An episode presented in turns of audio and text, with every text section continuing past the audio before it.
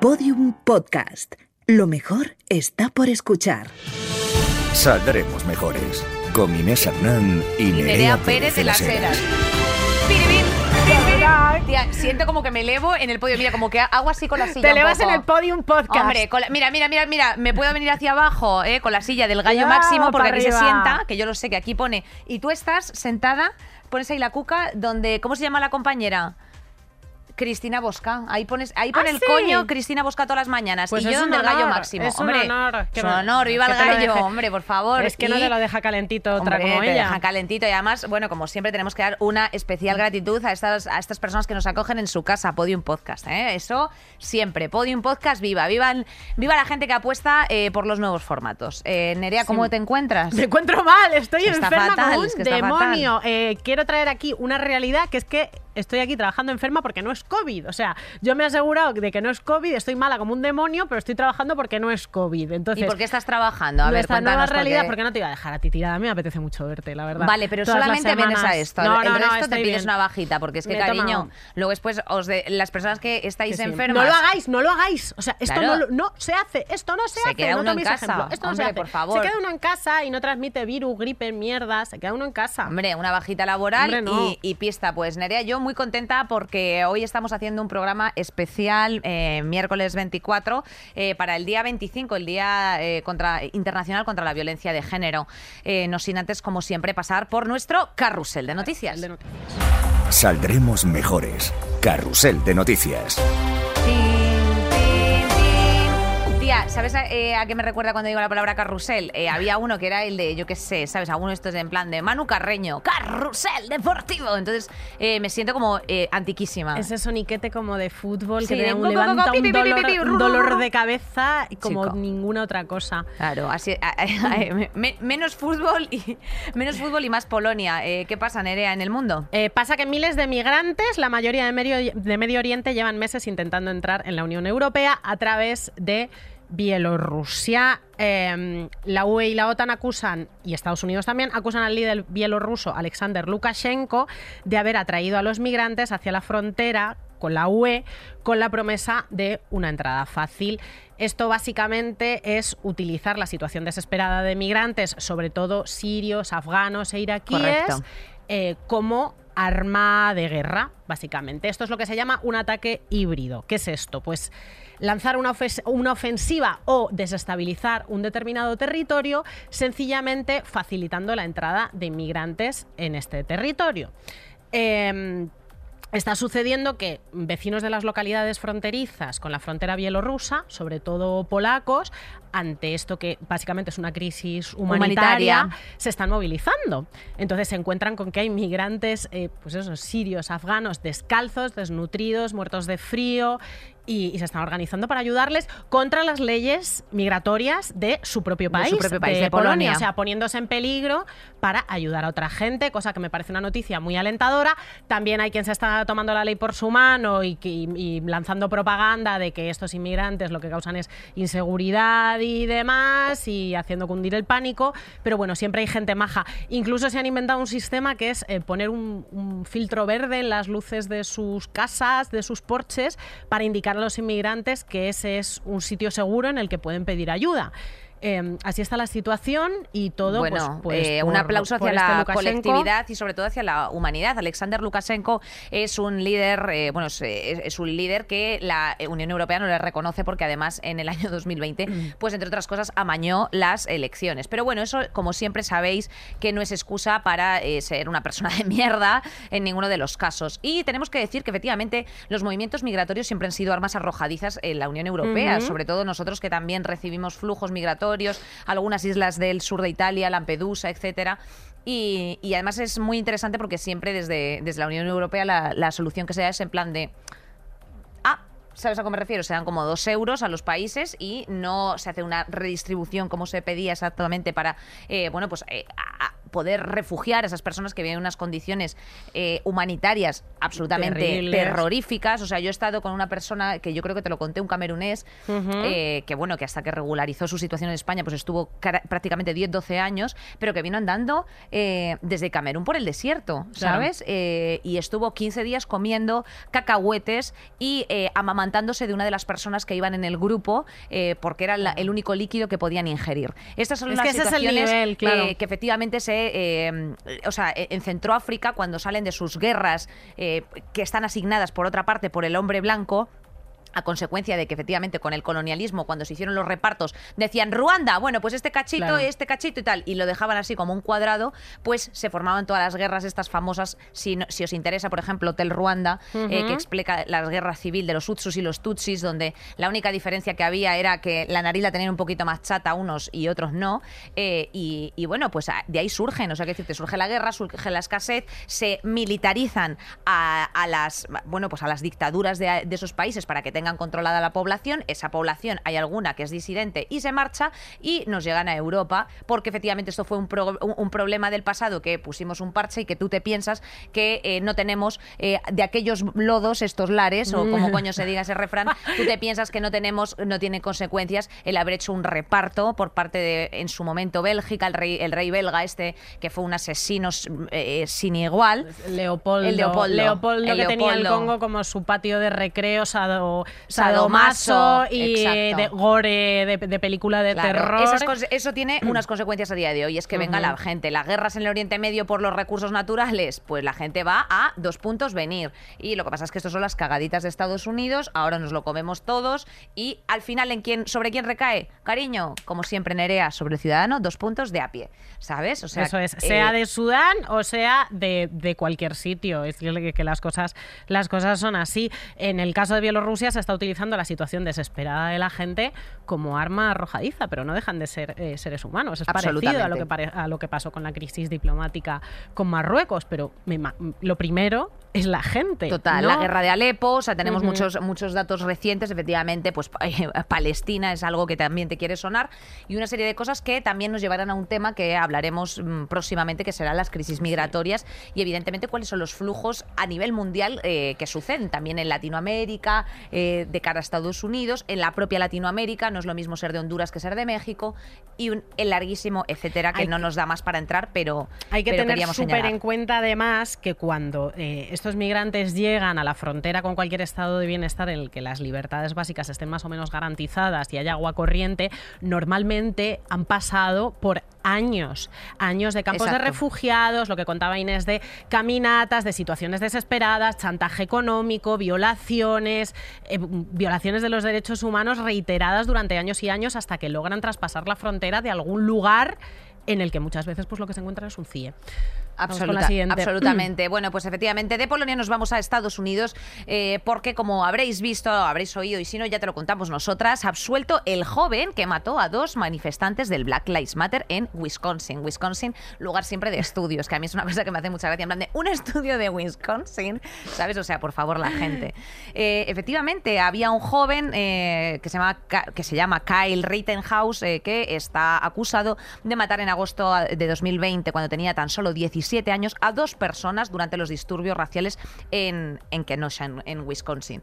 Eh, si tú veías las imágenes eran absolutamente impactantes porque este señor sale directamente a las calles con un rifle de asalto, ¿no? O sea, hablemos de la militarización de Estados Unidos, por favor, nunca perder de vista ese momento en el que efectivamente pues hay un chico que va como detrás de él, él se da la vuelta y hace pam y le encañona y está absuelto a día de hoy, absuelto. Biden ha dicho, joe, qué pena que esté absuelto, pero bueno, respetaremos la, la- la decisión de los tribunales.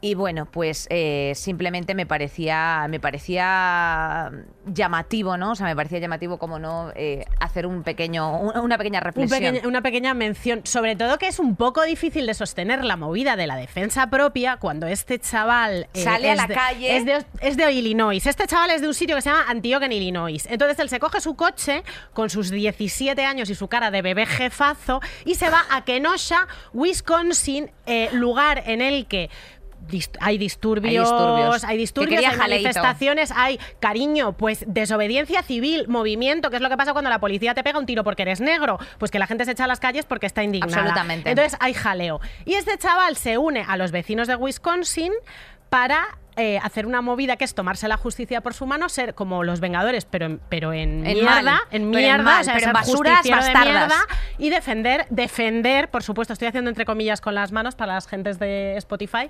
defender los comercios. ¿Qué defender los comercios, caballero? Defender los comercios de que te los corrompan con un Pero es que, ladrillo. eh, mira, es que esto es, mira, la problemática que tiene, como siempre, la ciencia ficción, eh, Nerea, es que. que te la tomas en serio, como el Exacto. porno. Entonces, eh, por favor, dejad de jugar al LOL, ¿sabes? Porque es que mm, eh, un poquito de LOL, pero también un poquito de lectura y un poquito de salir a la calle y preguntarle a tu vecino cómo está. O sea, quiero decirte, absolutamente ridículo, ridículo. Esa Alucinante. solución injusta. O sea, tal caso puede ser un homicidio involuntario porque te ha dado un susto y sin querer expulsado. Pero en el momento en el que No. tú llevas un rifle de asalto por la calle, oigan, eh, eh, eh, o sea, quiero decirte, la defensa propia me parece bastante bastante escasita, por lo menos en la justicia eh, española, pero es verdad que nosotros, mm, nuestro sistema jurídico se deriva de- de- del romano y el anglosajón es el anglosajón y es lo que emanan los jueces. Y los jueces, pues mira, y que a los y que eat aquí my balls. los- A ver si me habéis entendido desde aquí, que yo sé que me escucháis desde Wisconsin. Wisconsin, un besito para vosotras. Y que aquí pasa otra cosa que no pasa en Wisconsin, y es que, chica, en Wisconsin, tú con 17 años vas con un puto rifle de asalto colgado es en bandolera por la tía. Es calle. que encima hay mogollón de imágenes de este chaval paseándose por ahí en plan justiciero. Eh, a ver, a ver lo que lo que viene pillando. A ver lo que Luego en el pilla, juicio lloro mucho, nos ha jodido Mayo. Si es que eres un, es un bebé. Eres un delincuente, eres Y- un delincuente. Y eso es, eso es evidentemente porque tus padres también te han dejado eh, Mm. llevar un rifle de asalto. Me imagino que no todo el mundo. No sé si los hijos de, de, de Hillary Clinton tienen un rifle de asalto en su casa, A aunque saber. puedan. eh. Eso digo yo. A, A saber. saber, a No nos saber. metemos en ese jardín. Vamos a por el siguiente, Nerea. Deliveroo abandona España tras la apro- aprobación de la ley Ala. Rider. ¡Hasta luego!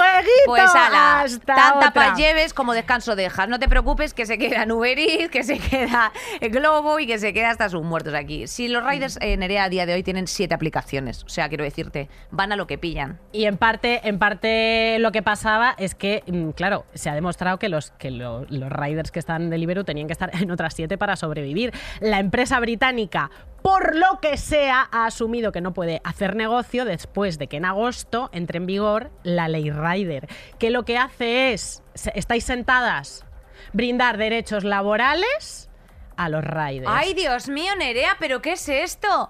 ¿Pero cómo Salarios. puede ser? Pero Cotizaciones, descansos, vacaciones, Cobertura coberturas social. sociales, Ay, contratos. Pero bueno, Nerea, ¿pero qué es este lujo del que tú me estás hablando? Yo no lo Movidas del futuro, ¿vale? Es una cosa muy, Escucha, muy loca. yo como falsa autónoma no sé de lo que me estás hablando, la verdad, te lo tengo que decir. ¿eh? Eh, una, no os olvidamos de vosotros, falsos autónomos. ¿Cuántos años has sido tú falsa autónoma, Inés? Pues mira, los que llevo de autónoma, Sí, ¿no? los tres que llevo. claro, porque un falso autónomo es cuando tú vas al final, o sea, cumples una Un regularidad, un horario, una serie de cosas, pues yo más, más falsa autónoma que yo no hay en España, a la que se sepa. Yo he sido en todas las revistas, en, todas, casi todas las revistas. cariño, todas las estas, todo- Bueno, no En fin. queremos ni hablar con eso, pero efectivamente eh, hacemos también una especial mención dentro del apartado, el apartado Mm. laboralista que tenemos aquí metido a la huelga de Cádiz, que llevan ya, pues hoy es su octavo día, ayer se saldó con la vida de una persona que lamentamos muchísimo, evidentemente, porque las muertes nunca nos gustan, pero ellos están por fin sindicándose y en colectivo reivindicando su, su, eh, su convenio colectivo, precisamente, eh, porque, bueno, les pagan una basura, como a todo el mundo en España, y... eh, con esto también queremos destacar la importancia, efectivamente, de sindicarse, en el, no, no con los sindicatos que a ti te parezca que son peores o lo que sea, sino los que se ajusten un poco a tu causa, porque al final la solución individual de pirarte de un curro, ¿sabes a qué me refiero? Y dejar el marrón al siguiente, pues tampoco es. Tampoco, Tampoco tamp- cambia. tampoco cambian las cosas. Tampoco Entonces, evidentemente, cosas. eh, hay muchos ítems que forman parte a día de hoy eh, y están contemplados y blindados en el Estatuto de los Trabajadores, que es gracias a las personas que se han partido la cara antes. Entonces, eh, bueno, pues ahora mismo eh, mucha fuerza a todos los a todos los compañeros y compañeras que están ahí en, en la huelga del metal en Cádiz. Mm, Compañeras y compañeros del metal, y desde aquí os decimos, Inés y yo, en todos los saldremos mejores, los, que, los que tenemos detrás y los que tendremos por delante. Cariño, asóciate, sindícate, métete en el AMPA, métete en asociaciones vecinales o LGTBI, asóciate, agrúpate. exacto, habla con tus nos compañeros. quieren solas, nos tendrán en común. Eso es lo que están haciendo los trabajadores Eso de Cádiz. precioso, Nerea. Y Sí, lo hasta que- Andy Lucas, o sea, Hasta Andy Lucas, hasta Andy coño, o Lucas sea. han dicho, hasta Andy Lucas han dicho, Hasta aquí. mira, yo no soy ni de izquierda ni de derecha, soy una persona normal y quiero derechos para los trabajadores. Gracias, gracias. Eso es lo que en una línea buscábamos que alguien dijese, por favor, porque es que es así. Y un datín, eh, lo que están pidiendo básicamente los trabajadores de del metal de Cádiz es una subida del salario en proporción a la subida del IPC. O sea, es que tampoco están pidiendo como protectores lumbares para las sillas. O sea, un 5% que según la patronal es algo, vamos, descabellado, completamente imposible, que no puede ser. Es impresionante. O sea, o sea, quiero decirte, esa peña. eh, y además es un curro de riesgo. ¿Sabes a qué me refiero, Nerea? Que tampoco es, entiéndeme, ¿sabes? Efectivamente que te un latigazo por no sé qué. Tiene una peligrosidad añadida que también están reclamando como extra negociar.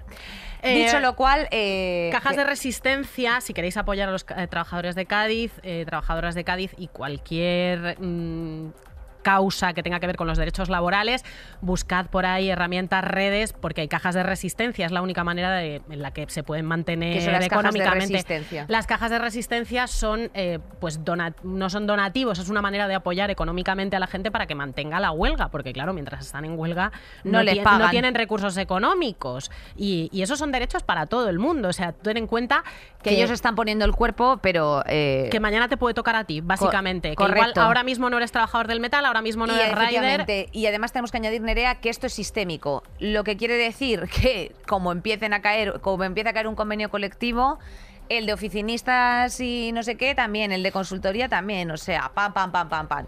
Los derechos mm, es- eh, se conquistaron y hay que defenderlos. Esto es una lamentable, es una lamentable frase, pero es una realidad. Eh, voy con la, con la última noticia, Nerea, que tenemos preparadas, aunque luego después adicionales al tema principal, y es eh, que, bueno, pues eh, no sé si habéis oído hablar del algoritmo de YouTube y cómo altera la aparición de mujeres deportistas, ¿no? Hay grabaciones de atletas adolescentes, mm, bueno, que se, que se han filmado por sus padres y que estas acaban en páginas porno. Esto es gravísimo es porque, eh, por lo visto, el algoritmo de YouTube también favorece la sugerencia de vídeos de mujeres atletas adolescentes, o sea, detecta el interés que despiertan estos vídeos y esto para el algoritmo, eh, aparte de que para las, las ses- los sesos de las mentes perversas es como azucarillo, eh, bueno, pues también para YouTube eh, fomentar esto. Entonces fo- promociona tanto a usuarios reincidentes como a otros que nunca se han interesado. Eh, son sobre todo, pues eso, eh, vídeos de competiciones menores que a priori pues no se deberían, eh, no, no deberían de suscitar tanto interés, pero bueno, pues la ropa que llevan las chicas, la connotación sexual que se le aporta por parte del propio espectador y un larguísimo etcétera. Entonces, me parece súper heavy. O sea, quiero decirte, al final hay mucha peña que hay mucha peña que va a dejar el atletismo, que tiene que estar más pendiente de la foto que le van a hacer o de dónde le van a grabar, porque hay eh, pues un séquito de pervertidos que no son ni uno ni dos. O sea, estamos hablando de que estamos No, compitiendo estamos contra el mismísimo pasta. Google. ¿sabes? Estamos hablando de una pasta eh, y, y de una problemática del deporte femenino que, que se mueve en una horquilla terrorífica y brutal, que es que por un lado o está hiper precarizado, no se le hace ni puto caso, no tiene patrocinadores, está en un súper segundo plano, se les paga menos a las mujeres que hacen el mismo deporte que a los hombres, y por otro, cuando recibe atención es porque eh, hay una niña de 13 años con pantalones cortos, que la ha grabado su padre y ha acabado en una página porno que se está eh, monetizando. En, en portales también, o Qué sea, es que se, se le está sacando rentabilidad en portales y eso es súper difícil de controlar, porque claro, no- el, el algo- Bueno, el claro, algoritmo se mueve por demanda. Se supone que hay un derecho al olvido, pero efectivamente se- esas webs están absolutamente para blindadas. siempre. están claro, para siempre, están está para siempre. hiper blindado, Y esa es tu vida. Y, Qué asco. y, el- y eso no Que- se es puede que me dan arcadas, tía. O sea, es que la- me ha Es que es real. repugnante, O sea, me ha es repugnante. Qué asco. O sea, qué asco el que se zurre la sardina, por favor, con un maillot. ¡Eh! ¡Eh! ¡Estáis de enfermos! una niña pequeña. o sea, por Dios. de una es que niña lo pequeña, odio. De una niña pequeña que le ha grabado su padre, que va a estar ahí para siempre, que le encanta el atletismo, y de repente eh, abres los comentarios estos de YouTube, los que están asco. abiertos, y, y- y son comentarios. Es que te lo juro, son que- es que comentarios sexuales. Es que, es que se me regurgita. Son comentarios O sea, te lo juro, sexuales. Te lo eh, juro. castración química, esas niñas, personas. O sea, de chicas. verdad, esta ¿Y cómo, barbaridad. ¿Y cómo luchas Presunta contra esto? castración química. O sea, yo no quiero decir Presunta castración Pero es que, eh, de verdad, eh, ¡qué asco! O sea, qué asco. ¿Que ¿Cómo luchas contra esto?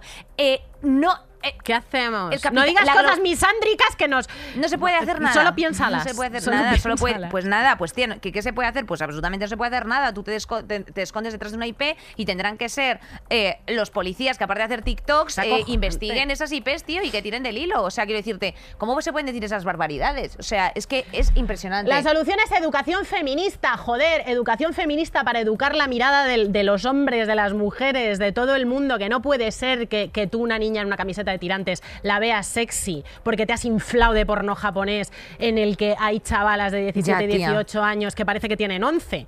Ya, tía, es que yo esas cosas no las he vivido nunca.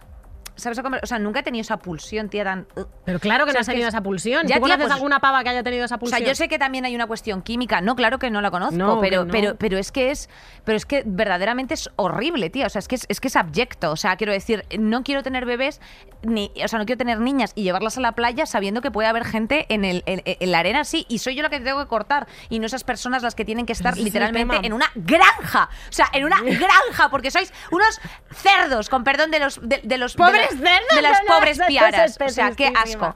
Dicho lo cual, Nerea, y ya con este calentamiento. Con este calentonazo vamos a entrar. Vamos a hablar eh, en el melón. efectivamente de, de- de la violencia de género, que eso sí que nos ocupa y nos preocupa bastante. Saldremos mejores. La verdad es que un poco sevillanil nos ha quedado esa- ese cinto. eh, nos gusta. Nos Ma- gusta. Mañana es efectivamente- 25N. Mañana es 25N, efectivamente se celebra el Día Internacional para la Eliminación de la Violencia contra la Mujer. Eh, la finalidad al final es visibilizar la violencia contra las mujeres y niñas a nivel mundial. Entonces nosotras queríamos también ser partícipes de esto y, y, bueno, pues hablar un poco de, de toda la problemática desde una perspectiva evidentemente de género, eh, hablar de los tipos, también buscar soluciones y cuáles son las carencias a las que a día de hoy nos, nos, nos enfrentamos. Adelantamos también que se van a hablar de los pros y de los contras y de todos los mitos que has escuchado en las cenas de Navidad, eh, absolutamente falsos en torno a la, a la ley de violencia de género. Esto es una lacra, esto es serio, por favor. Senten, o sea, siéntense, sentar. Es que me quería, es que eh, a veces me creo Ana Blanco, perdóname. O sea, me, me posee, me posee algo raro. ¿Me posee algo raro? Eh, bueno, tenemos una novedad que se lleva reivindicando desde hace muchísimos años desde el feminismo. Tú antes, para enterarte de las estadísticas de mujeres asesinadas por violencia machista completas, no te podías dirigir solo al Ministerio del Interior. Yo que he escrito mucho sobre este tema, eran las del mini- el Ministerio del Interior eh, contabilizaba a las mujeres asesinadas por sus parejas o exparejas. Ya. Eh, pero a partir de enero a estas estadísticas se van a añadir las mujeres asesinadas sencillamente por el hecho de, De ser mujeres. Laura Luelmo, Diana Kerr, o sea, eh, las mujeres asesinadas por la peor em, manifestación de la desigualdad entre géneros que existe, que es la violencia machista. En toda la escala de desigualdad, la económica, la laboral, eh, la que sentimos las mujeres de autoestima, presión física, la final es pues que un señor te estrangule y se te cargue. Y esas son las estadísticas que parece que empiezan de cero todos los años, pero que en realidad llevamos acumulando desde 2003, cuando se empezó a contabilizar el número de, mujeres asesinadas por esto. Efectivamente, las mujeres de cualquier estrato social, nivel educativo, eh, cultural o económico sufren violencia, sufrimos violencia por el mero hecho de ser eh, mujeres. Eh, apuntabas tú, Nerea, eh, algunos de los datos y yo también tengo aquí, o sea, tengo aquí algunos otros y es que es el 57,3% de las mujeres residentes en España de 16 o más años han sufrido algún tipo de violencia machista, o sea, sea física, sexual en el ámbito de la pareja o fuera de él, incluso pues como acoso sexual o acoso reiterado, o sea, puede ser un, pues un stalking o lo que sea.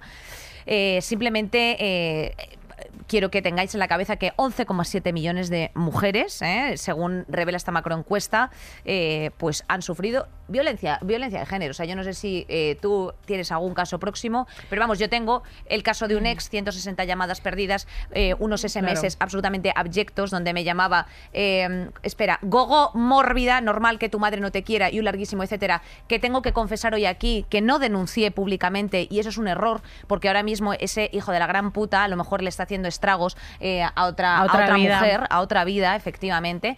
Pero esto es un dato. O sea, quiero decirte, esto es un dato. Y vamos a hablar también precisamente de cuál es la eh, el círculo de la violencia de género, eh, en, el caso de los adultos, o la escalera de, la violencia en, en adolescentes. Entonces, eh, he sufrido eso, he sufrido relaciones sexuales sin yo tener, sin yo hacer un consentimiento. He sufrido, por supuesto, acoso sexual callejero. Y, por supuesto, he tenido miedo en salir a la calle, lo cual hoy, a día de hoy, no tengo, pero por, por mi propia construcción, no por la social. Entonces, eh, Ojo, no estamos hablando de ninguna tontería, Nerea. No se está hablando de ninguna tontería. Estos datos, puedo daros datos y puedo inventármelos si me da la gana. Hablamos de que tú, si, es- si eres mujer y sales a la calle, a veces tienes miedo. De que tú, a veces estás en, en la casa con tu marido y haces cosas que no quieres hacer por el hecho de que tu marido eh, ejerce una presión y un poder sobre ti. Hablamos de que muchas veces la violencia no tiene por qué ser física, sino que es una violencia de mella, o sea, el día a Del día. poco a poco. Exacto, del poco a poco, de deja de trabajar, de qué haces con esto puesto, de déjame el móvil, de con quién vas, de invasión de tus propios espacios. Por favor,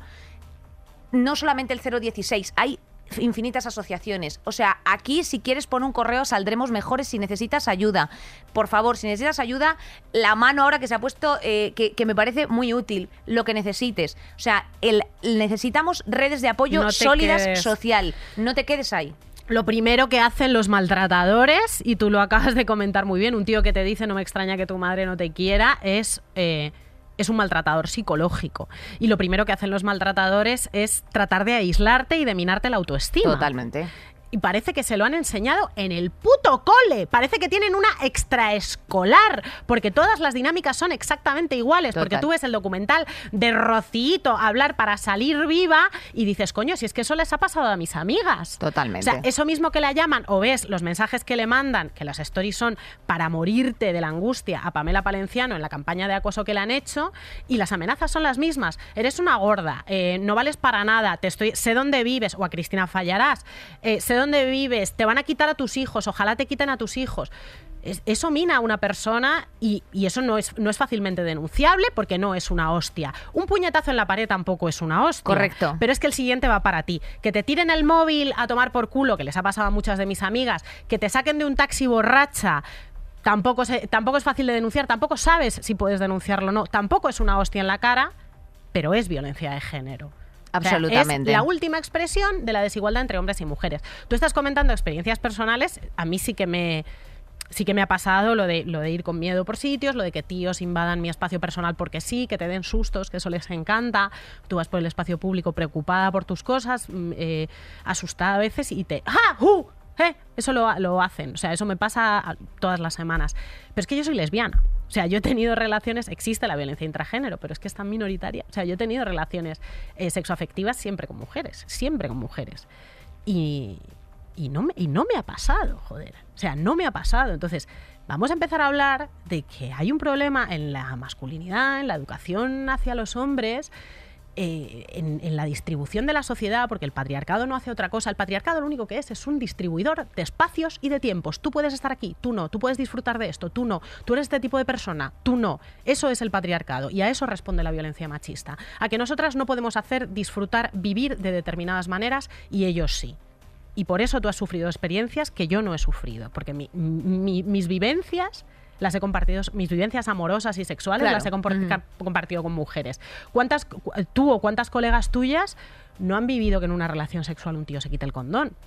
Sí, sí, bueno, y, o sea, quiero decirte, eso es infinito y sobre todo y más importante, yo también me dirijo a la audiencia joven que nos está viendo eh, y que tiene muchas veces miedo de, o sea, yo el problema que tenía con 20 años, Nerea, y con 25, eh, era el identificativo. O sea, quiero decir, precisamente bajo esa nebulosa en la que tú piensas que está todo yendo de forma correcta, en la que esa persona, o sea, quiero decirte, eso es reincidente y además se va estrechando esa reacción. O sea, es decir, perdón, perdón, perdón, no, no quería decirte eso. Eh, ay, ¿qué coño estás mirando? ¿A quién vas? ¿Con quién vas? No, pues es que ese cur- a mí, me, a mí eso me afecta. O sea, quiero decirte, es todo. O sea, está todo muy ligado, tía. Y evidentemente lo que has, comen- lo que has comentado tú de las relaciones sexuales eh, sin preservativo, hay una fama muy extendida de que se disfruta más, de que no sé qué, y todo eso es algo que se dice desde que tienes 14 o 15 años que la gente empieza a follar. ¿Sabes a qué me refiero?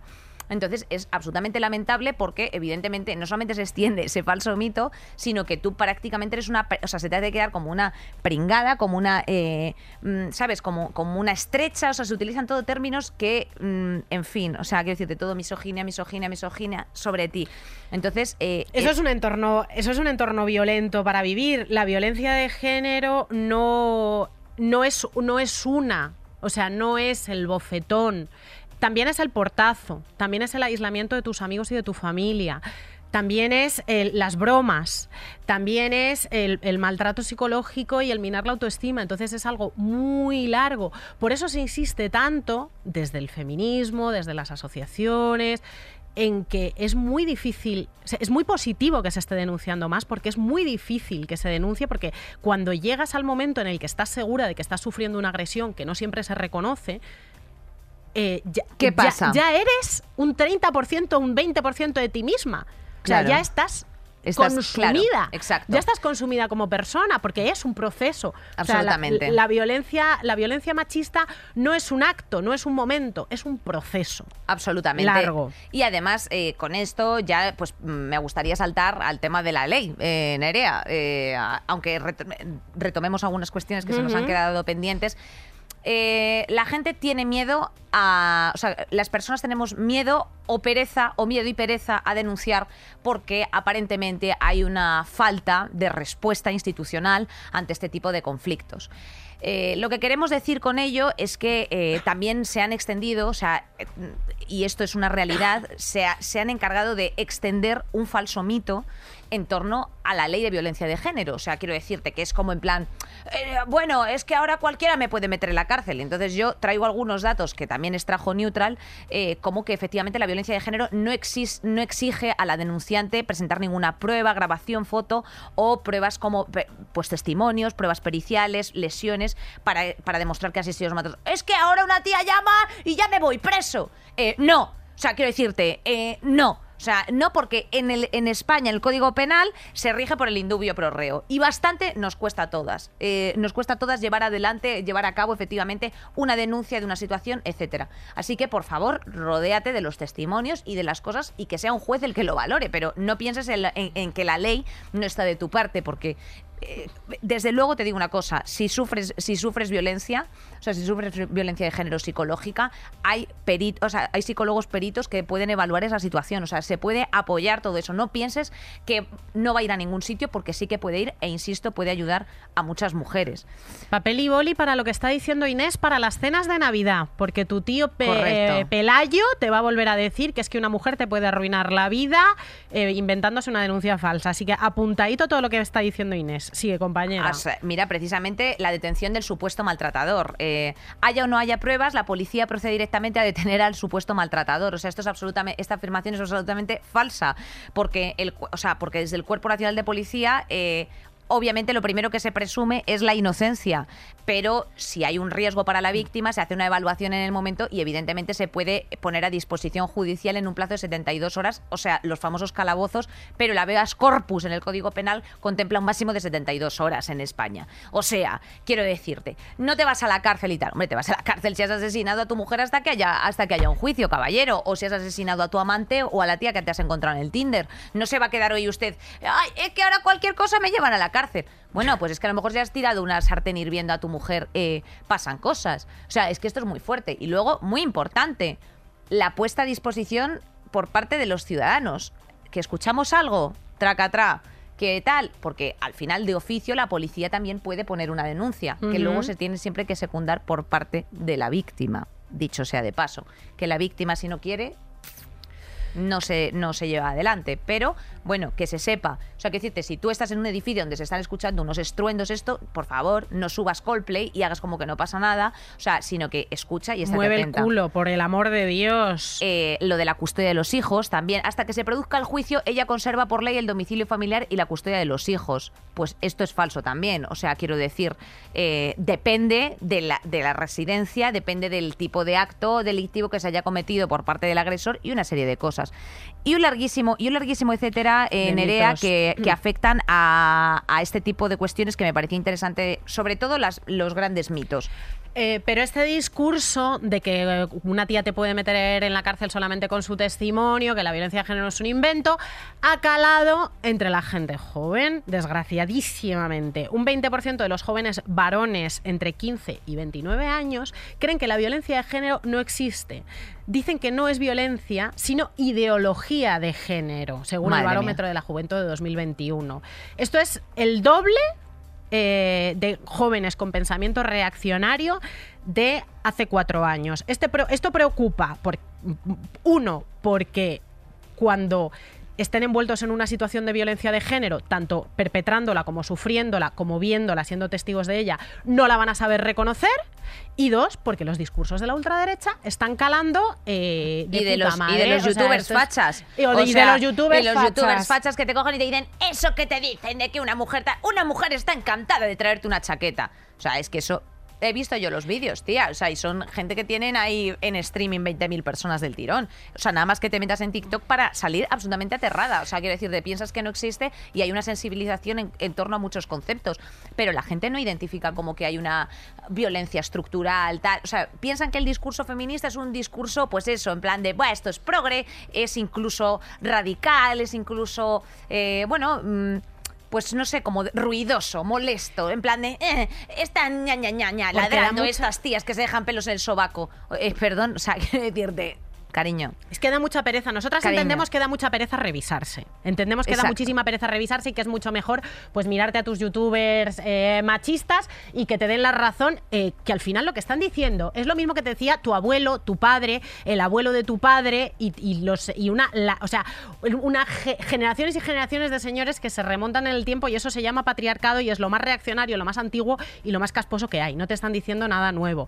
Da pereza revisarse, pero lo tenéis que hacer, chavales. Absolutamente. Lo tenéis que hacer, porque lo que no se puede hacer es retroceder en, eh, en pequeños pasitos En pequeños que pasitos. habíamos dado. Y además, por ejemplo, también muy importante eh, para toda la. O sea, el consumo audiovisual en esto también hace mucho. O sea, no solamente los youtubers, que es realismo, ¿no? Eh, realismo puro y duro en directo, sino, tía, pues por ejemplo, no es lo mismo eh, contar el caso de una violación y de un suicidio sin exhibirlo como eh, sucede en Promising Your Woman a la última película de Ridley Scott que se llama Last Duel, que pues es una eh, violación escrita por tres pavos, eh, con, eh, o sea, explícita por tres pavos. ¿Sabes a qué me refiero? O sea, que se ve, quiero decir. O sea, quiero decir, tenemos también que cuidar mucho el audiovisual que consumimos y que, y, que y- que producimos y que proyectamos. O sea, quiero decirte, la fetichización de la violencia también es algo que es de revisar, tía. ¿Sabes? O sea, el caso de Igualada de tiene un desgarro de 5 centímetros. Tío, esa tía, ¿cómo va cojones a salir a la calle? Estás hablando de su intimidad. O sea, quiero decirte, no ayuda que tú me pongas una campaña, los golpes duelen y un morado así de grande. O sea, no es necesario. O sea, la concienciación va por otro lado, hermano. O sea, no tienes que eh, hacer un catálogo de, No, no, va de- por la, de- va de- por de la esto. educación. O sea, va por la educación. Es que los chavales a la vez están viendo estas mierdas en las noticias y luego están consumiendo porno desde los 11 años. Como decía- mandriles. desde los 11 años que decía Save the Children y solo hay que darse una vuelta por las categorías eh, más vistas de Pornhub para enterarte de que entre realidad y ficción, hostia, es que, es que no hay mucho. Es que cada vez son más brutales las agresiones, como la de Igualada, pero porque cada vez es más brutal el contenido que se consume y porque eh, el el castigo sexual y físico hacia las mujeres por salirse del tiesto es parte de nuestra cultura. Y eso hay que encararlo. Cuando, em, cuando se dice la violencia no tiene género, que es una frase que cala porque es muy sencilla y porque parece verdad, si no le das una vuelta parece verdad, toda la violencia es mala. ¿Por qué nos vamos a fijar de otra manera en la violencia hacia las mujeres y no en la violencia hacia los hombres? Porque tienen razones diferentes. O sea, la violencia machista, como la violencia racista, como la violencia homófoba, se- son agresiones y violencias estructurales, o sea, que se basan en prejuicios que están muy insertados en nuestra cultura. O sea, es odio a ciertas personas sencillamente por ser quienes son y porque, han, y porque han ocupado un espacio inferior en las jerarquías humanas por los siglos de los siglos. Y por eso se representan las violaciones. Por eso estamos tan acostumbradas a ver violaciones. Pero no solamente en la peli de Ridley Scott. En la Biblia, en la mitología griega, en la mitología egipcia, en el reggaetón. Maricón, ¿me vas a decir que eso no es, o sea, no es nuestra cultura que la llevamos en el tuétano? que tienes, o sea, que vas por el Museo del Prado y puedes ir contando violaciones tranquilamente, así en un cuaderno, en una columna y te salen 25.000. Pues claro, pues porque eso es nuestra cultura, eso es lo que estamos acostumbrados a ver. Y, eso es violencia estructural. Y por eso la violencia de género requiere concienciación, cambio, revisión y herramientas. Herramientas educacionales y herramientas jurídicas específicas. Toda la violencia es mala, pero esta requiere unas herramientas diferentes. Absolutamente. ¿Con esto estamos diciendo que hay que quemar toda la obra del Bosco? No. O sea, quiero decirte, por favor. Estamos diciendo que forma parte de nuestra cultura, que lo tenemos en el tuétano, coño. Correcto, y simplemente que tú tienes que tener las herramientas y efectivamente apelamos con ello a, mm, pues, mm, yo qué sé, cursos de sensibilización que existen, cursos de deconstrucción eh, para simplemente tener la sensibilización de no degradar a la mujer y una serie de cuestiones que deberían de ir incorporadas en la agenda, mm, en la, o sea, en la agenda educativa. Eh, dicho lo cual, eh, ¿qué ocurre con la violencia estructural? Que por supuesto es una cosa que viene muy bien porque como la gente se confunde en plan de, ay, ahora estas feministas de Saldremos Mejores dicen de quemar todo el Prado. No, en ningún momento se está diciendo eso. que nos gusta mucho el rapto de Dafne, pero es un rapto y siempre el rapto se hace a las Dafnes, no se, no se hace a los Dafnos. Entonces, eh, mm, por favor, simplemente eh, keep it on. ¿Qué pasa? Que esto lo aprovechan, lo cogen, esto por aquí, esto por acá y, y que tenemos a la ultraderecha diciendo barbaridades, Nerea. De hecho, tenemos una barbaridad de eh, nuestra la, tía de ultraderecha que probablemente nosotros más detestamos de este país. El hombre no viola, viola un violador. El hombre no mata, mata un asesino. El hombre no maltrata, maltrata un maltratador. Y el hombre no humilla, humilla un cobarde. Como mujer, como española, como madre, como hermana, mujer y española, como, política afirmo, y es un honor para mí hacerlo en representación del Grupo Parlamentario Vox, que la violencia no tiene género, señorías. No tiene género. Y no vamos a asumir en nuestro grupo que se criminalice al varón, que, se le haga potencial asesino y maltratador. porque no, aceptamos que la violencia esté en el ADN masculino. No aceptamos sus leyes ideológicas y totalitarias. Es que te ha dicho morro. o sea, es que la cabrona, claro, es que eso cala, es que eso cala que te cagas. Convence rápidamente. Ella convence. Hombre, y Hitler, y Hitler también convenció. Exactamente. Ella convence porque es populista y no es tonta y, y sabe y sabe que. Hombre, y es abogada del Estado. O sea, quiero decir que tiene herramientas jurídicas, tiene herramientas retóricas para efectivamente hacer una comunicación de esas características, pero eso no resta que no sea falso. O sea, quiero decirte, y no es una cuestión de que tú simplemente te cojas los datos. Yo ya sé que el not all men, y es que esto lo he tenido yo, he tenido esta discusión con hombres heterosexuales próximos a mi entorno que me han dicho, es que a mí me parece que eso está fatal. Eso que dice mm, eh, Mónica García, de que el que el que viola eh, el que viola es el hombre, Sí, es que el que viola es el hombre, cariño. o sea, es que quiero decirte, simplemente, si, si quieres simplemente tirar de estadísticas, tira de estadísticas. Eh, no, es que yo me he visto en situaciones achuchadas por una mujer. Eh, pues denúncialo, ¿qué quieres que te diga? O sea, sé una estadística, pues a lo mejor que te está pasando y no es estructural. O sea, entiende que lo que te está pasando es puntual, es, que es circunstancial, es que estamos hablando de acostarte con tíos en los que se le pone la apoyadura y te la claman por la noche y como es tu pareja tienes que decir, mm, bueno, es que es lo que hay. O sea, quiero decirte, eso con tías no pasa. O a ti te ha pasado, Nerea. No, Acabas de decir que no te ha pasado. Es que yo a mis amigas lesbianas no les ha ocurrido eso. O sea, quiero decirte, joder, es que por ir por la calle de una forma. O sea, es que, o sea, es que eh, a los tíos no se les ha llamado putos cerdos. ¿Sabes a qué me refiero? O sea, simplemente han cogido y han dicho una serie de cuestiones. Es que mm, no lo sé, tía. Yo mm, estoy muy tramposo. es, muy tramposo. Es muy tramposo porque funciona. Porque lo que te está diciendo Lona, cuando a ti no te apetece darte una, darle una vueltita a la cabeza, básicamente es estas, estas feministas histéricas y radicales están llamando violador a tu hermano y a tu novio. No, no, estamos hablando de violencia estructural, estamos hablando de educación patriarcal, cultura patriarcal. No queremos quemar el Prado, obviamente, ni, el reggaetón que nos encanta, pero estamos hablando de una cultura patriarcal en la que estamos educados todos y todas y que nos ha dado nuestro, nuestro lugar a todos y a todas y que ha dado ciertos derechos eh, sobre los cuerpos de las mujeres a los hombres que, que, las, que las mujeres, ¿por qué será que las mujeres entendemos el consentimiento sexual perfectamente? ¿Será porque estamos metidas hasta los ojos en un caldo eh, general en, el que eso no hay ninguna duda, o sea, no hay ninguna duda sobre ese tema. Es que no la hay. Luego, eh, son muy lis- no hay que menospreciar a la ultraderecha, yo siempre lo digo, son muy listos, ellos saben dónde están las palancas de cambio y por eso eh, la violencia de género y el feminismo en general está muy arriba en su agenda. Hay que tener mucho cuidado con ellos. ¿Por qué está muy arriba en su agenda? Porque es una pala- palanca de cambio para muchas cosas, porque el feminismo es bastante crítico con el capitalismo, el feminismo es bastante crítico con, mm, pues con, con todo lo que estamos comentando, Sí, con sí. la mala distribución, con la mala di- distribución de la sociedad. Un caso perfecto para ejemplificar todo esto es el de la compañera Pamela Palenciano. Pamela Palenciano tiene desde hace muchísimos años un monólogo eh, sobre su experiencia personal de maltrato que se llama No solo duelen los golpes, Inés, eh, que es muy recomendable. Entonces eh, está dedicado a público joven, a chavales, adolescentes, y entonces ella lo ha hecho en institutos. Eh, en ese monólogo ella se interpreta a sí misma y también interpreta a su maltratador que empezó a maltratarla cuando ella era básicamente una cría. Y es muy útil porque explica el, el círculo de la violencia del que tú hablabas antes y que ahora, ahora em, profundizaremos más. Explica cómo no puedes, no puedes llegar a, mm, a denunciar porque ya tu autoestima está destrozada. O sea, lleva un testimonio personal que llega mucho a los chavales. Bueno, pues le han hecho tal campaña de acoso a Pamela Sí. Palenciano, tal campaña de acoso, que incluso han llegado a denunciarla la Asociación de Hombres Maltratados. Me descojono la Asociación de Hombres Maltratados. Y esa denuncia ha sido admitida a trámite. La quieren machacar porque esta tía es el antipín parental. Esta tía es la que está dando la cara y poniendo el cuerpo contra una gente que quiere bloquear la educación sexual y bloquear la educación feminista. Bloquear el único arma que tenemos Para que no pase para que no pase después. lo que pasa en Igualada, lo que pasa en Alcácer, lo que pasa en nuestras calles.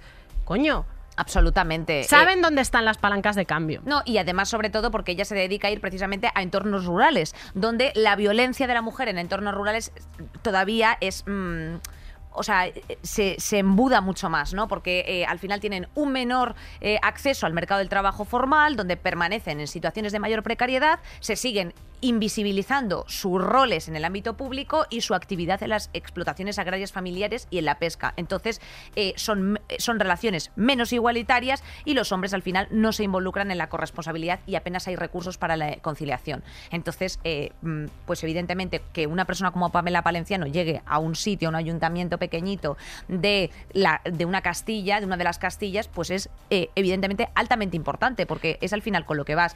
Entonces, Nerea, lo que vamos es un poco pasados de pasadas de tiempo. Ah, sí, qué pena. eh, y tendríamos que simplemente, pues, mm, a lo mejor, yo qué sé, pues dar aquí unos tips que teníamos preparados en, en nuestra página 10, concretamente. Nuestra página nuestra 10, tenemos unos 10, guiones, chicas, que son como la regenta. Claro, exacto, que son, pues, pues simplemente lanzar unas necesidades que entendemos mm, mm, por parte de las mujeres eh, a mejorar. Eh, las primeras eh, que se piden desde el Observatorio de la Violencia pues son pues la prevención y educación en igualdad, como se ha comentado, campañas de sensibilización, efectivamente.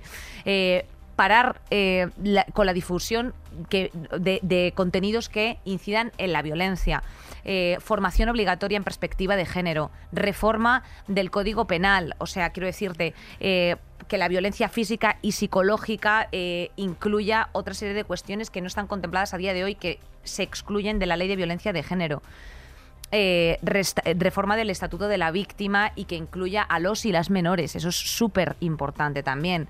Y bueno, pues eh, un larguísimo etcétera que, que vamos ya, insisto, un poco mm, pasadas, pero eh, algo que al final aporte también una confianza a las mujeres a nivel institucional y que para eso también está el Ministerio de Igualdad y es eh, proporcionar confianza eh, para que esas mujeres den el paso adelante y se planten. Y sobre todo al final ir atorando a, esas conductas. O sea, que decirte, no queremos tampoco encarcelar a, a todos los hombres, ni muchísimo menos. Not all men, pero por favor, simplemente queremos destacar esas conductas y que está, a fin de cuentas, Nerea, en tu mano, el decir, en mi nombre no. Oye, tío, no pases esa foto por un grupo de WhatsApp que no corresponde. Oye, tío, ¿qué cojones estás haciendo? ¿Por qué la estás tratando así? ¿Por qué estás con tu pareja y si tenéis una relación monógama te estás enrollando con otra y la tratas como el culo? Oye, ¿por qué la estás obligando eh, a ir a currar o no ir a currar a una cosa que le apetece? Eh, etc, etc, etc. O sea, simplemente dale una, dale una vuelta y está en la mano de todos. Eso es lo que nosotras yo creo que queríamos recoger. No sé si hay algo que, que te apetezca destacar. Pues un mensaje a la parte beneficiada por esta estructura de la que estamos hablando desde el principio, que es el machismo. Eh, los tíos lo que podéis hacer es revisaros, parar este tipo de conductas cuando las veáis y, hacer el esfuerzo sencillamente de entender que vivimos en sociedades que, que han dejado a las mujeres como, una, una- como humanas de segunda categoría, que cuesta mucho cambiar eso, que se dan dos pasos para adelante y uno para atrás, cuesta mucho cambiar eso, entonces se necesita de la actuación y de, y de vuestra actuación y de vuestra revisión. Pues con esto, Nerea, nos vamos a por unos consejitos para la vida cotidiana. ¡Buenas, buenas! Pues Nerea, precisamente a tenor de, a tenor de lo que hemos comentado hoy, eh, a lo mejor os estabais preguntando, bueno, a lo mejor yo me encuentro en una de las situaciones que han expuesto de, pues eso, mensajes eh, vejatorios, en una relación en la que mm, tengo dudas mm, respecto de lo que está pasando. Entonces vamos a hablar de cómo denunciar el, el maltrato psicológico. Eh, el maltrato psicológico, eh, al final, bueno, mm, pues tiene unos, unas características muy concretas. Eh, y se pueden y se pueden producir en diferentes eh, o sea en diferentes puntos. Amenazas de ruptura de forma continuada vale o sea para que pues el maltratador eh, te, te provoque una gran inseguridad. Amanecer o sea amenazar eh, también o sea aunque sea sin, sin violencia física puede ser amenazar por gestos intimidar como causar miedo romper cosas personales maltratar a las mascotas cerrar eh, la casa con una víctima dentro utilizar por supuesto armas eh, acoso insistir de forma desproporcionada en relación a cualquier tema cualquier tema, ¿vale? O sea, no es TOC, eh, es acoso. Abuso emocional, eh, por supuesto, hacer eh, sentir a la víctima inferior, no tomar en serio los reclamos de la víctima, faltar al respeto, avergonzar, llamar a la pareja con, pues eso, ch, ch, o palabrotas, lo que sea, utilizar el silencio como agresión, utilizar el pasado...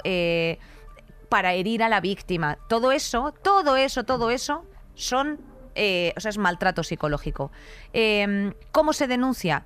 Pues mira, lo primero que tú tienes que hacer es eh, irte a un psicólogo, o sea, un perito psicólogo, ¿vale? Que en el que tú le cuentes esto y esto te lo avale de alguna forma. Y evidentemente lo segundo, o sea, es muy, es muy complejo eh, en muchas ocasiones eh, mm, pues llevar esto a término. Pero tú tienes que tener las vías y las herramientas, no solamente por mensajes eh, o por lo que sea, aparte de este perito, de poder demostrar que hay una relación de desproporción. Y entonces tu denuncia tendrá que ser admitida a, a trámite. Hay unos juzgados específicos, de hecho con facultativos especializados en realizar un diagnóstico diferencial, o sea, es decir, tú llegas allí y te dicen, bueno, le vamos a poner un psicólogo, como por así decir, allí de- de- del propio juzgado para que haga la, evaluación. Entonces, em, mm, la única, la, única prueba que existe al final es la declaración de dicha persona. Eh, pero es importante que esto se... O sea, quiero, que- o sea, quiero que sepáis vosotras que la declaración del perito forense, o sea, del perito psicológico forense, también es una declaración y también es igual va- igualmente válida que un parte de lesiones. Hombre, faltaría, faltaría más. Un parte de lesiones Luego, mentales. solamente porque vamos un poco pasadas de tiempo, mencionar que es muy importante, Nerea, que en el caso de que sufras una agresión sexual vayas sin comer sin beber y sin ducharte, sabemos que da un asco horrible y esto es muy sórdido hablar de ello de esta forma y mm, prácticamente con esta frivolidad, pero o sea, te vas a sentir repugnante probablemente si sufres una agresión de estas características, pero tienes que irte inmediatamente, aquí en el caso de Madrid, al Hospital de la Paz, porque ahí se activa automáticamente el protocolo. Eh, vete directamente al hospital, no pases a hacer una denuncia, vete a, por- hacerte tu parte de lesiones eh, con las características, o sea, en, en el estado en el que te encuentres. Eh, estarás nerviosa, entonces eh, procura eh, hacer un audio a una amiga contando detalles, eh, hacer memoria, he ido por esta calle, he ido por no sé dónde, he ido por tal. Puede haber cámaras de seguridad que ayuden a encontrar a las personas que te hayan agredido, personas que creas que te hayan visto, lugares donde hayas estado, todo lo que sea. Esto en cuanto pase, porque luego después se nos, nuestro constructo empieza ahí a darle vueltas a las cosas y a lo mejor se nos pira. Entonces, por supuesto, exige ayuda psicológica dentro de ese peritaje que te hagan en el hospital de turno y, y no temas denunciar por la vergüenza de que no te vayan a creer, porque nosotras sí te creemos. Oh, tía, me, me, me da hasta un no, poco de mi todo. vida, claro, ha estado muy bien. Claro que me da, sí. me es da que, pena, claro. tía. Es que me da pena y no lo hago esto. O sea, lo hago porque de verdad me da pena No, que la peña no la crean, tía. Es que lo he vivido, o sea, he vivido esto. O sea, yo curraba en un despacho que llevábamos cosas Es a violencia de género mierda. y que tenían incluso mm, utilizaban a los niños y había un abuso a niños y luego y, y luego era muy complejo de demostrar. Es que le estás diciendo, pena, le estás tía. aconsejando, eh, le estás aconsejando a un montón de tías Me da pena, tía. De lo verdad. que tienen que hacer cuando les pase algo que estadísticamente pasa todos los días. En España se denuncia una, o sea, hay, hay una violación cada seis horas. Hay una violación cada seis horas. Entonces, eh, Esto es es que esto es la realidad. Es Esto que es, es la realidad. En fin, pues eso. Que nosotras sí te creemos. A tomar Y por tanto culo. que sí, prima. Claro. Qué, qué barbaridad. Ay, Dios mío. Bueno, ala Nerea, sácame de esta, otra vez. Es que lo dejamos para el final. ¿Cómo hago contigo? ¿Cómo Pues yo qué hago sé. contigo? Llevo tanto strass en los ojos que no se nota ni que lloro. Joder, soy un NPC, coño. bueno, Esta es la realidad. eh, nos toca porque lo vivimos y porque. Y porque que- así y es. porque este es un tema que. Este es un tema que está en nuestras noches, en nuestros días, en nuestras amigas. Eh, y no podemos hacer como si fuera una cosa externa. Es, es nuestra realidad. escribe si tienes problemas. Punto. Cuéntaselo Aquí a tus estamos colegas, nosotras también. cuéntaselo a Cuéntaselo a tus tus colegas. colegas. Por eso empiezas. Por eso empiezas. Dicho lo cual, vámonos a la radionovela ya de Vamos una a la vez, radionovela, que vamos a sacar Saldremos mejores. O sea, me quedo sin agua. Qué interesante, Nerea. ¿De qué vamos a hablar hoy, por favor? A ver, a ver si ¿Cómo puedo te ves? ¿Puedes seguir? Pues vamos Claro a hablar de otro tema muy... Soy Tauro. Vamos Eh, a hablar de un tema muy animado. Es un tema súper animado. Eh, que sufren un 30% de mujeres mayores de 25 años. Vamos a hablar del VPH. Hombre, el papiloma. El papiloma. El papiloma. Nuestro amigo el papiloma. Nuestro amigo el papiloma. Hoy en la radionovela, para levantar el ánimo de nuestra compañera Inés, que está madre. completamente destruida y consumida por la violencia estructural, Maribel y su papiloma. A tomar por culo. Bueno, qué maravilla. ¿Qué- ¿De quién hago yo? De quien tú quieras, que estás debajo. Vale, de Maribel. Venga. Maribel. Hoy es nuestro aniversario, ya llevamos cuatro años juntos. ¿Cómo? ¿Quién es? ¿Quién me habla? Tu papiloma. Pero si fui a que te rasparan hace dos meses, ¿cómo es posible que sigas aquí? Porque soy un romántico. ¿Te acuerdas de cuando nos conocimos en aquella citología de la seguridad social? Sí, la que me hicieron hace siete meses de que la pidiera. Siete meses después de que la pidieras, ¿verdad? Me gusta, me gusta ser asintomático, ya sabes, un virus discreto, sin estridencias. Así es más fácil conocer gente. Por cierto, gracias por presentarme a aquella diseñadora gráfica de Almería, de los mejores cuellos del útero que he conocido, en serio. Calla, no me lo recuerdes. Nadie me avisó de que te podía transmitir compartiendo un dildo. Mejor para mí, a mí la educación sexual me viene fatal. Y creo que en parte Maribel acaba con el misterio, rompe la magia. Hablando de misterio, papiloma, eh, ¿tú tienes impulsos malignos? ¿Te vas a convertir en un cáncer de cervix? Para averiguarlo me tienes que tener vigilado de cerca, que no te voy a estropear la sorpresa. Ojalá pudiera superar lo nuestro y olvidarme de ti. Ay, cariño, para eso hace falta investigación médica y te recuerdo que eres una mujer, así que puedes esperar sentada sobre tu vagina. Bueno, papiloma mío, en ese caso, pues feliz aniversario. Feliz aniversario, mi vida.